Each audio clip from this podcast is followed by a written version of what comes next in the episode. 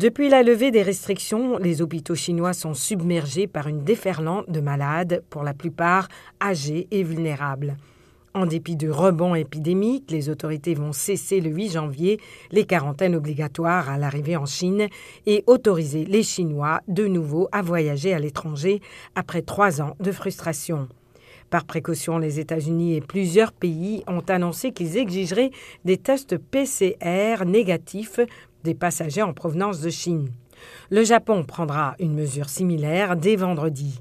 En Europe, l'Italie, durement frappée par le Covid-19 en 2020, a annoncé des tests obligatoires. Bruxelles discute ce jeudi une approche coordonnée des États membres de l'Union européenne. Un porte-parole de la diplomatie chinoise, Wang Wenbin, a fustigé certains commentaires faits pour salir la Chine et qui, selon lui, ne correspondent pas à la réalité.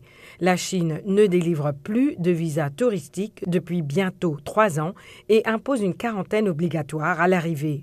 Cette mesure d'isolement sera levée le 8 janvier, mais un test de dépistage de moins de 48 heures sera toujours exigé.